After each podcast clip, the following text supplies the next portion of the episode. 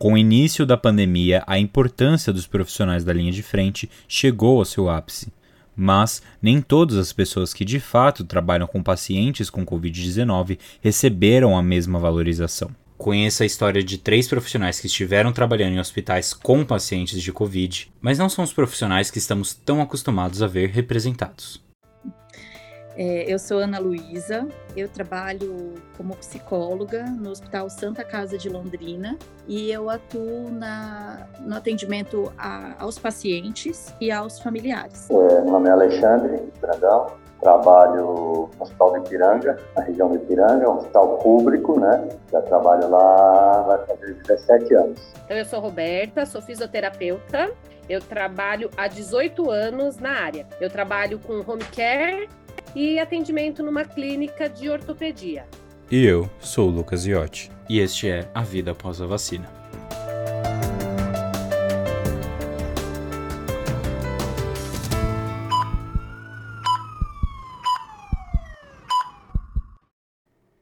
Trabalhar em hospital nunca foi uma tarefa fácil. O hospital sempre foi um lugar de sofrimento, né? Eu falo que ninguém vai para o hospital feliz a não ser grávidas que vão para ganhar bebê ou pessoas que vão fazer cirurgia plástica, né? Que são é, é, situações muito específicas e que não é o perfil dos pacientes do hospital onde eu trabalho, da Santa Casa. Lá não tem maternidade e lá não faz cirurgia plástica. Então, eu já, eu sempre estive habituada a receber pacientes que podemos dizer que não queriam estar lá, né? É, que vem por, uma, por um adoecimento, para fazer uma cirurgia, por um acidente, né? Então, é, é, um pouco diversificado, por ser um hospital geral, um hospital grande, são pacientes diversificados. Mas, é, de forma geral, são pacientes que vêm por algum problema de saúde, é, são, são internados, é, ficam um tempo em acompanhamento com a gente. Temos os pacientes mais graves, mas tem muitos pacientes que vão fazer uma cirurgia e vão embora, né? Que, que, que a gente tem uma resolução né, do problema.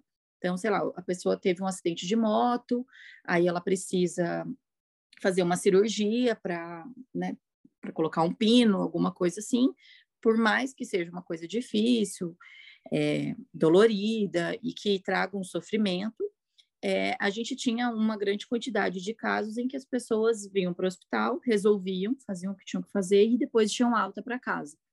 É, porém, depois da pandemia, né, durante a pandemia, com a chegada do Covid, é, isso extrapolou qualquer possibilidade, assim, da gente dar conta disso, assim, é, foi uma coisa é, fora da curva, né? O Covid veio para assustar mesmo, né? Te teve uma época desse ano que, assim, parecia que o hospital inteiro estava com Covid, assim, assustou bastante, e isso muda o perfil dos pacientes, porque por mais que a gente tenha pacientes graves que também lidam com muito sofrimento e as famílias ficam angustiadas e tal, mas o COVID, qualquer pessoa que entra com um sintoma leve de COVID no hospital, ela já entra num nível de ansiedade é, absurdo.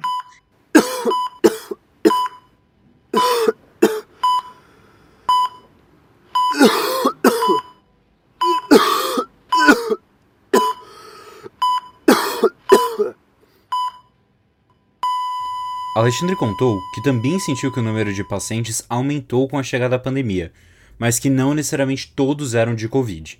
O volume de atendimento aumentou, entendeu? Isso aumentou bastante. Porque assim, como, como, como houve lá atrás, é, não sei se você se recorda é, da H1N1, teve o surto de H1N1, eu, eu, eu, eu vejo pelo esse mesmo lado, tá?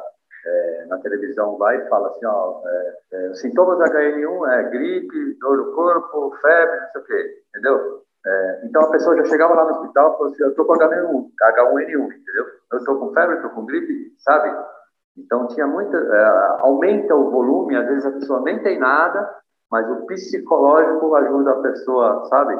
Nesse, nesse, essa loucura toda que está, entendeu? Então acaba se aumentando o volume de atendimento. Isso aumentou sim.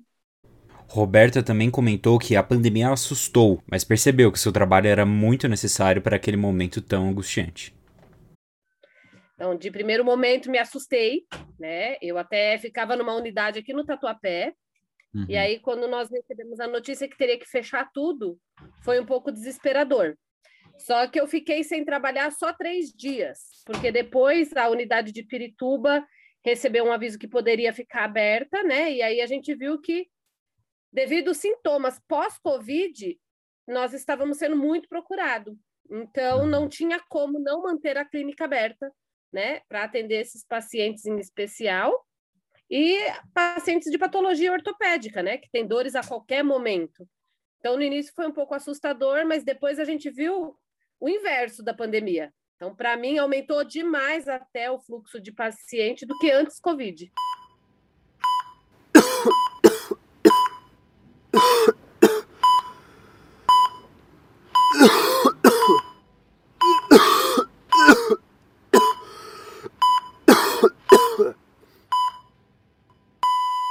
E lidar com o público nesse período tão caótico não foi uma tarefa fácil. Quando o paciente entra e positiva, né, quando ele chega com um diagnóstico de, de COVID, ele chega num nível de angústia muito maior que os outros pacientes, que os pacientes que vêm para fazer uma cirurgia ou outra coisa. E a família também. É, somado a isso, eu acho que um ponto também que é, colabora demais com o adoecimento mental é o isolamento esses pacientes não podem receber visita, esses pacientes têm que ficar isolados. É, eles, então isso é, atrapalha muito, né? Geralmente no hospital a gente permite acompanhante, né? Assim, muitos hospitais, né?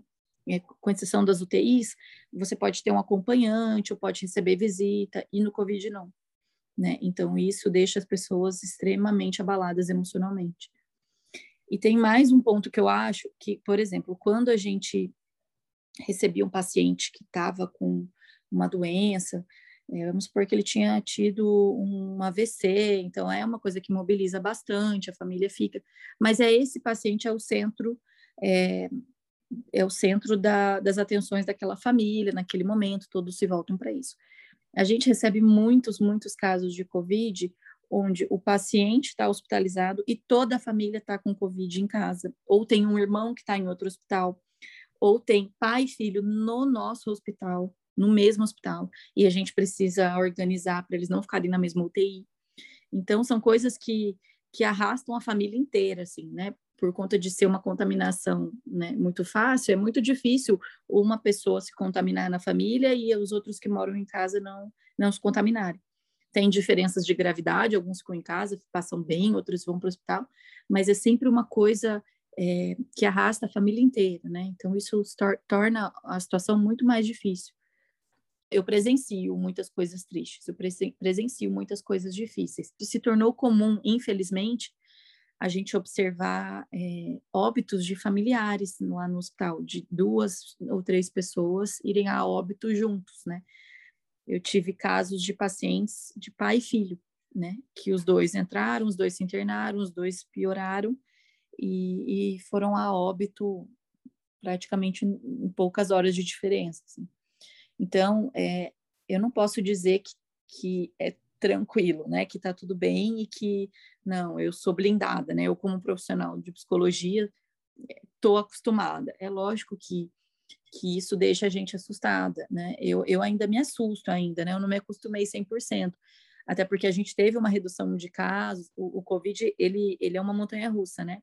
Então, às vezes, a gente tem uma diminuição de casos e aí dá uma aliviada, as UTIs começam a ficar não tão cheias, aí de repente sobe de novo, né? Eu tento é, trabalhar muito isso na minha própria terapia, né? Para eu conseguir ter uma escuta limpa, para eu conseguir é, oferecer de fato suporte para essas famílias, né? Para eu não não entrar em sofrimento junto, né? Porque eu não posso ocupar esse lugar de chegar e abraçar e começar a chorar junto com a família, né? Eu preciso oferecer um, um, uma base, um suporte é, para que essa família ou esse paciente consigam passar por isso. Né?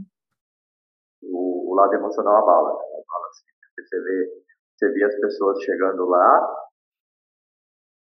deixando o seu ente querido, né?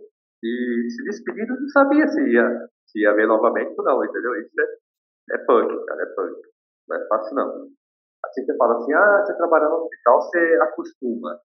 Não acostuma, cara. É, cada dia é uma coisa nova, entendeu? Cada dia é uma coisa nova. Então, tem essa de acostumar. Você, assim, você fica um pouco mais, é, como digamos assim, é, não gelado, mas você, né, você vai lidando. Mas tem casos que não dá para você ser totalmente duro, sabe, totalmente gelo, né, porque você é humano, né, cara, não tem como. E mesmo sendo tão necessários para os pacientes naquele momento, as pessoas não entendiam a sua real importância. Antes do Covid, nós talvez não éramos muito reconhecidos, a minha área de fisioterapia, né? Então, só sabia do serviço quando a pessoa realmente precisava. Não tem profissional capacitado para cuidar num pós-trauma, numa pós-lesão de Covid, né? O paciente sozinho em casa não tem a capacidade de fazer os exercícios sozinho. Você pode ser até orientados, mas depende, dependendo da progressão do COVID, é, do, do efeito que o Covid pode te causar, não tem profissional habilitado a tratar se não for o fisioterapeuta. Tem pessoas e pessoas. Tem pessoas que te valorizam, que você está lá, que você está dando a cara a tapa, entendeu? Uhum. Mas tem pessoas que não. Isso, isso é normal em, toda época, tirando pandemia, tirando não pandemia, entendeu? Principalmente, não, eu falo assim, não porque eu trabalho numa autarquia pública, né? É, como outra, outros, outras pessoas que trabalham em hospital particular, entendeu? É, mas a, a, a, população vê o funcionário público como um vagabundo, né? A realidade é, é um encostado, né? É, mas não é, cara. Você, você rala pra caramba, é, no, no, no, na, minha, na, na, minha área, lá no hospital, é três pessoas para segurar o plantão do hospital todo, é médico, é enfermeiro, é paciente, entendeu? É 12 horas lá você deu na cara tapa. Para você ver, tem pessoas que chegam lá e já chega rasgando, xingando, aí você faz o atendimento, aí quando a pessoa está indo embora, a pessoa fala, oh, desculpa, eu estava nervoso. Eu sei, eu entendo, cara, mas você não tem que descarregar o seu nervosismo de todo mundo, né, cara? é complicado. Por assim, cara, o mundo vai viver uma guerrilha só, né, cara? Independente de, de, de ter médico, de ter enfermeiro, se não tiver o primeiro atendimento, não tem atendimento. É simples assim. Se, se não tem uma pessoa lá para fazer a ficha, para te atender, o médico não vai te chamar para atender. É engraçado porque muitas vezes, até hoje, quando eu falo que eu trabalho no hospital, que eu sou psicóloga e trabalho no hospital, muita gente de fora fala assim: Poxa, mas psicólogo, o que você faz, né? Tipo, para que serve, né? É. E aí, e, então ainda não é uma coisa, é, a, a, nossa profissão dentro do hospital ainda não tem uma inserção é, lá fora, exterior, muito bem nítida, né? Muitas pessoas nem sabem que tem psicólogo hospital, e de fato não é todo hospital que tem psicóloga, infelizmente, né? Alguns hospitais não, não têm rede de psicologia. É, mas, por, quando os pacientes recebem atendimento, e sempre né, é importante deixar claro que é ofertado, a gente nunca pode obrigar alguém a, a ser, a falar com um psicólogo, a ser atendido. A gente sempre, a gente passa no quarto, a gente se apresenta, a gente conversa, faz um, um, uma primeira é, avaliação ali, mas se o paciente disser, não, eu não quero conversar com você, eu não quero falar, a gente tem que respeitar isso, né? Seria muito violento é, impor que a pessoa converse, né? Tenha um atendimento psicológico.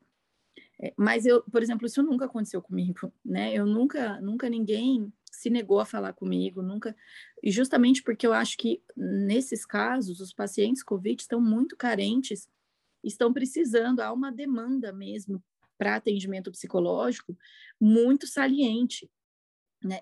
É, óbvio, não gosto de generalizações, existem pessoas que passam de uma forma mais tranquila, tem estar tá com sintoma leve, estão um pouco mais, com estado de humor um pouco mais é, ok, mais controlado, mas a grande maioria das pessoas é, já chega com o fantasma é, da morte muito grande, por mais que ela esteja naquele momento com sintomas leves, a gente sabe que a doença ela progride, né?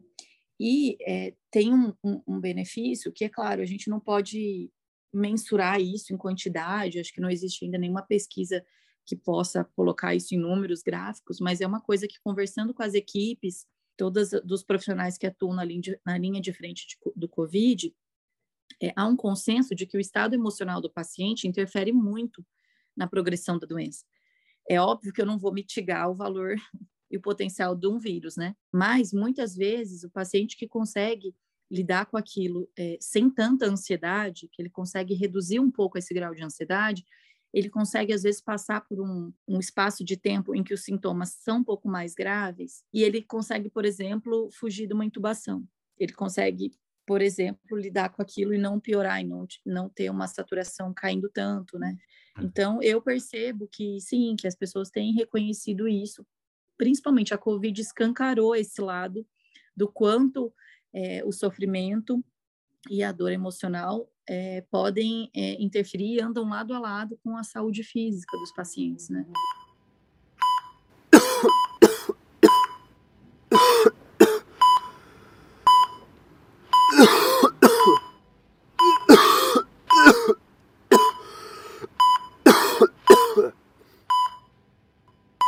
Mas mesmo vivendo num período tão conturbado, ainda existiu um pingo de esperança. A vacina, a, a vacina veio para ajudar, sim, não tem, não tem a dúvida, entendeu? Você vê que tanto que o, diminuiu bastante o número de casos. De certa forma, é um alívio, né? A vacinação diminuiu muito o número de casos, é nítido, assim, pode ver isso em números de internações.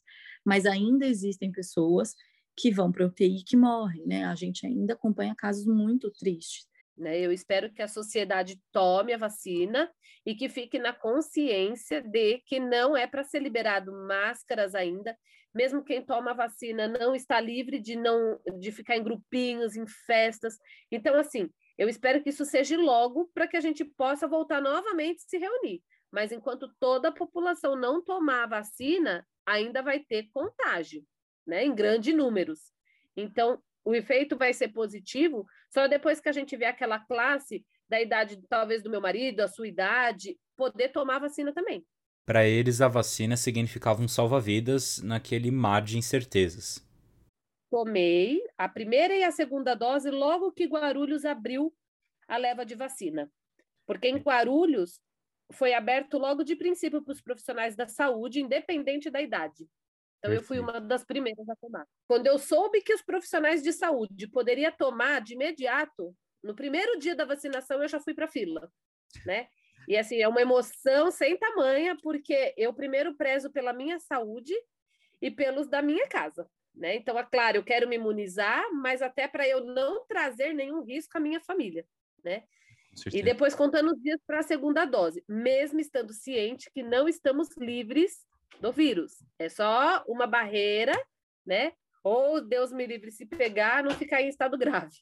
Eu digo por mim que tive paciente que não atendi enquanto eu não era imunizada. A família preferiu suspender o atendimento, inclusive, enquanto eu não fosse imunizada, porque eu atendo muita gente de idade. Então, uhum. eu tenho senhorinhas de 94, 93 anos que foram imunizadas até antes de mim, porém são de São Paulo, né? Então, quando abriu em Guarulhos, que eu falei, você é uma das primeiras também, nesse sentido de eu poder continuar com os meus atendimentos, né? Olha, eu tive muita sorte porque eu fui vacinada em janeiro desse ano. Eu recebi a, a, a, vacina do primeiro lote que chegou na minha cidade, em Londrina, que foi para os profissionais de saúde de dois hospitais maiores que atendem Covid aqui, que é a Santa Casa e o Hospital Universitário. E eu, como era profissional da linha de frente, tomei essa, essa vacina. Então, foi logo no início de janeiro. Eu fiquei muito emocionada e muito honrada, né? Eu lembro de dizer para minha chefe, né, que eu ia honrar essa, essa oportunidade. Era uma baita responsabilidade. Eu, é, com a idade que eu tenho, é, ser vacinada antes de pessoas idosas, antes de pessoas, né, que têm comorbidades, que têm doenças é, justamente por conta do meu trabalho, né? Então eu, eu me emocionei muito, foi muito importante isso para mim. Isso me deu, acho que, um gás também para erguer a cabeça e dizer, bom, então é, esse é o meu trabalho, eu vou vestir a camisa, né? Arregaçar as mangas e honrar com isso, né? É, me senti, claro, muito mais segura. É, eu acho que é, nós profissionais da saúde, né, que trabalhamos diretamente, a gente a gente abraçar a causa de qualquer jeito, né? Eu falo que a gente não pode abandonar o barco. A gente escolheu estar tá nesse, né, atuando com isso, então eu acho que eu ia continuar trabalhando, mas é diferente, né? Depois que eu recebi, que eu tomei a vacina, o nível de confiança e segurança aumenta, né? Então, isso, eu entro todos os dias na UTI Covid, eu passo horas lá dentro, né? Eu entro em contato com pacientes Covid todos os dias. Então, isso foi muito importante, até para eu pensar na proteção da minha família porque não, não é só sobre mim, né? É, eu, eu volto para casa, né? E eu tenho pai, tenho mãe, né? E, e, encontro pessoas é, de mais de idade, então, para mim, isso foi fundamental.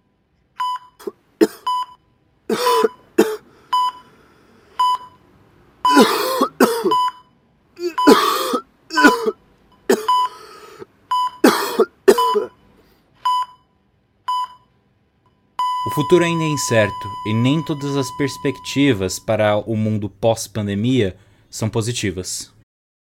Olha, Lucas, eu, eu, eu, tenho minhas dúvidas, assim. Eu acho que a gente vai tirar algo muito bom disso, mas eu também me questiono se, se a gente não vai ficar com algumas marcas um pouco deletérias. É, e eu digo isso a respeito é, do isolamento, né? Eu acho que talvez a gente vai ter um modo de viver um pouco mais introspectivo.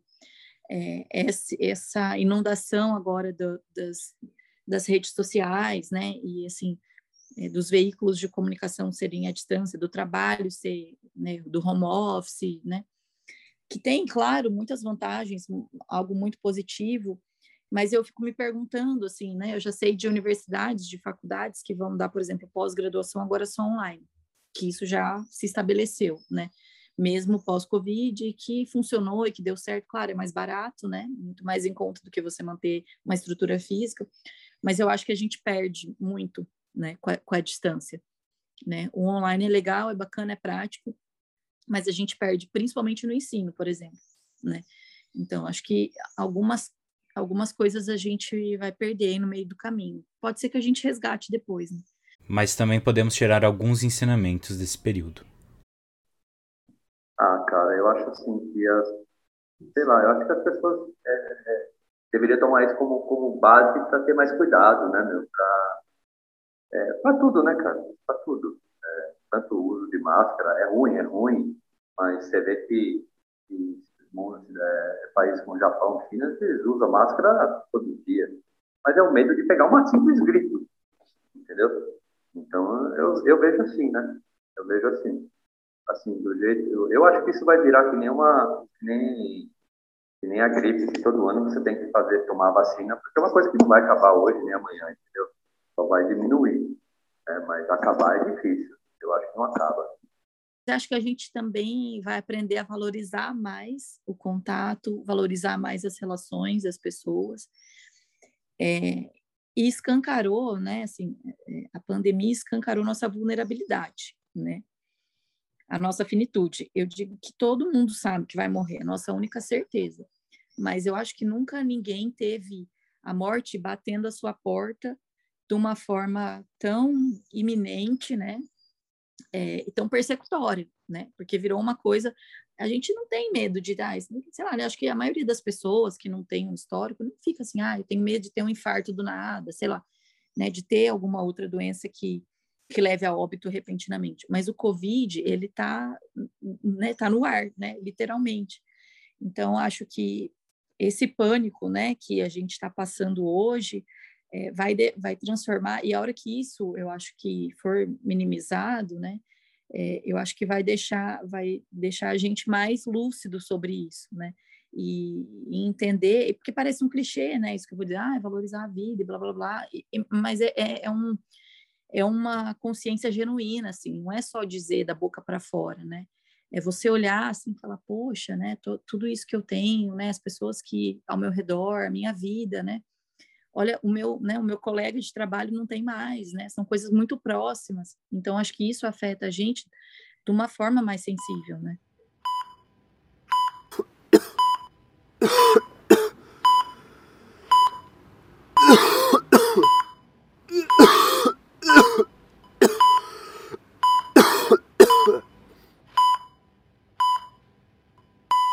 Por fim, eles deixam uma mensagem para todos que estão escutando. Primeira mensagem é: se cuidem. Que as pessoas possam se cuidar, ainda usar máscaras por muito tempo, não vai ser por um ano que a gente vai se liberar, liberar dela. Né? A primeira oportunidade da vacina, corra, não deixe para depois o que se pode fazer hoje. Né? E, e vamos manter o cuidado ainda. Se você quer ter perto de você as pessoas que você ama, cuide-se primeiro, porque se você abrir mão, talvez amanhã não seja o dia de estar junto delas. É, eu acredito que a psicologia, ela ainda existe é, alguns estigmas ao redor da minha profissão, da psicologia, né? É, muitas pessoas encaram que ah, quem vai no psicólogo é louco, né? Pessoa doida, ou quem não tem equilíbrio emocional. E, e numa sociedade hoje que fica toda hora levantando essa bandeira, né, de que você tem que dar conta de tudo, que você tem que ser equilibrado, que você tem que trabalhar, é, fazer esporte, ser legal, ter vida social, ser bonito, enfim, você tem que sempre estar tá bem, né? E que não tem muito espaço para o sofrimento, né? As pessoas, as pessoas ainda se afastam um pouco, né? É, mas eu acho que a mensagem que eu deixaria é que o psicólogo vem para ajudar, né? Que não, que não é um sinal de fraqueza. Ao contrário, eu acho que é um sinal de coragem, né? Quando a gente se dispõe a falar sobre a gente, a reconhecer nossas fragilidades, a repensar algumas coisas na nossa vida e, e tentar transformar algumas coisas, né?